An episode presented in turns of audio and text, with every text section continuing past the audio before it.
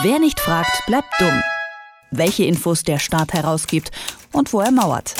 In Kooperation mit fragdenstaat.de. Als wir Kinder waren, da waren natürlich besonders die Sachen interessant, die verboten waren. Heute sind wir erwachsen, aber wenn der Staat irgendwo geheim drauf schreibt, dann ist das immer noch viel spannender als das, was sowieso jeder lesen darf. Journalisten und Aktivisten, die veröffentlichen gelegentlich ja geheime Dokumente, meistens auch Dinge, von denen die Öffentlichkeit etwas wissen sollte. Der Staat will das verhindern, oft kann er das aber nicht. Irgendwo am Ende, da sitzt ja nämlich immer ein Mensch. Ein Mensch, der dieses geheime Dokument geschrieben hat. Der ist der Autor und als Autor hat man in Deutschland eben Urheberrechte. Und so kommt es, dass immer öfter mit den Mitteln dieses Urheberrechts gegen besonders brisante Veröffentlichung vorgegangen wird. Dafür war dieses Urheberrecht natürlich aber eigentlich nicht erfunden worden, sondern um eben Autoren und Künstler zu schützen. Darf man das Urheberrecht also so missbrauchen? Das sollte der Bundesgerichtshof entscheiden und fand die Sache so wichtig, dass er sie dem Europäischen Gerichtshof vorgelegt hat. Und Arne Semsrott von Frag den Staat, der kann uns hoffentlich auch erklären, warum. Hallo Arne.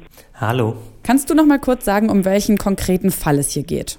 Ja, hier geht es um die Westdeutsche Allgemeine Zeitung, die WAZ. Die hat 2012 die sogenannten Afghanistan-Papiere der Bundeswehr veröffentlicht. Das waren Unterrichtungen des Parlaments, also Unterrichtungen der Bundeswehr an Bundestagsabgeordnete zur Frage, wie es gerade läuft mit den Auslandseinsätzen und vor allem dann mit dem Afghanistan-Einsatz der Bundeswehr, der 2012 noch stärker im Fokus der Öffentlichkeit war. Diese Unterrichtungen des Parlaments, die sind gewöhnlich Verschlusssache. Das heißt, die sind nur für bestimmte Personen in Behörden im Parlament zugänglich.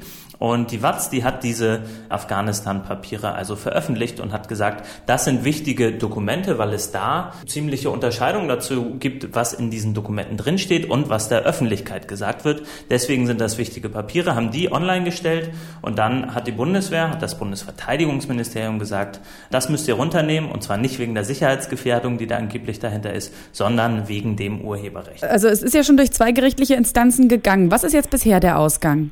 Der Ausgang ist, dass sowohl in der ersten als auch in der zweiten Instanz die Gerichte gesagt haben, dass diese Afghanistan-Papiere tatsächlich urheberrechtlich geschützt sind. Und das können sie deswegen sagen, weil das Urheberrecht in Deutschland bei bestimmten Dokumenten keinen Unterschied macht, ob es eine öffentliche Stelle geschrieben hat, also ob das Beamte während ihrer Arbeitszeit gemacht haben oder ob es private waren, Künstler, Musiker, Dichter zum Beispiel, sondern hier wird gesagt, ja, das sind ganz normale Dokumente, die von Personen erstellt werden. Die sind nicht äh, veröffentlicht worden direkt und deswegen ist da das Urheberrecht einschlägig.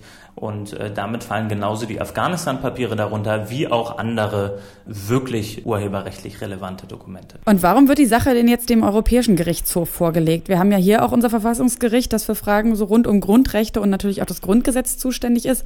Warum jetzt also der Europäische Gerichtshof? Weil das Urheberrecht in ganz Europa gemeinsam geregelt wird oder zumindest geregelt werden soll. Und jetzt weiß das Bundesgerichtshof, äh, der Bundesgerichtshof nicht ganz genau, ob da überhaupt Deutschland äh, eine eigene Auslegung machen darf oder ob klar in ganz Europa geregelt wird, wie damit verfahren wird. Und konkret ist hier die Frage im Raum, was ist denn nun wichtiger? Ist es wichtiger, dass eine Zeitung solche Dokumente veröffentlichen kann, das heißt die Pressefreiheit, die dahinter steht, oder ist hier im Einzelfall dann das Urheberrecht von einzelnen Personen wichtiger? Und wenn jetzt tatsächlich der Europäische Gerichtshof sagt und dann der Bundesgerichtshof damit auch, äh, dass das Urheberrecht wichtig ist, dann kann in Zukunft die Bundesregierung sagen, dass bei solchen Leaks zum Beispiel solche Veröffentlichungen verboten werden. Und dann müssen wir nicht nur vom Urheberrecht sprechen, sondern tatsächlich vom Zensurheberrecht. Denn dann kann das Urheberrecht missbraucht werden, um missliebige Berichterstattung zu unterdrücken. Genau, also man könnte ja dann sagen, dann ist das Urheberrecht ja so eine, eine Art Supergrundrecht, mit dem man eben andere Grundrechte eindämmen kann. Welche Folgen hätte das noch, glaubst du? Das äh, kann dann tatsächlich dazu führen, dass in anderen Leaks dieser Art, also denken wir zum Beispiel an die Snowden-Dokumente, die, die groß in den Medien waren, aber auch ähnliche Dokumente, dann der Verfassungsschutz kommen kann, der Bundesnachrichtendienst, das Innenministerium und jeweils sagen, ähm, wir haben das äh, Urheberrecht, jetzt unabhängig davon, ob die wirklich das urheberrechtlich irgendwie verwerten wollten, aber die können dann sagen, wir haben das Urheberrecht daran, das soll entfernt werden. Und das bedeutet, dass viele wirklich wichtige Dokumente, die in nächster Zeit eigentlich an die Öffentlichkeit kommen könnten, danach dann mithilfe des Urheberrechts aus der Öffentlichkeit wieder getilgt werden. Ihr beschäftigt euch bei Frag den Staat ja ständig mit der Veröffentlichung von solchen Dokumenten. Wie ist denn jetzt dein Eindruck? Ist das ein Trend, dass dieses Urheberrecht quasi immer mehr benutzt wird, um solche Art von Veröffentlichungen zu verhindern? Ja, das Innenministerium ist schon vor ein paar Jahren auf den Trichter gekommen und hat 2013 Frag den Staat abgemahnt, weil wir ein Dokument, ein internes Gutachten damals zum, zum Europarecht veröffentlicht hatten. Und das haben wir dann unter dem Hashtag Zensurheberrecht öffentlich gemacht.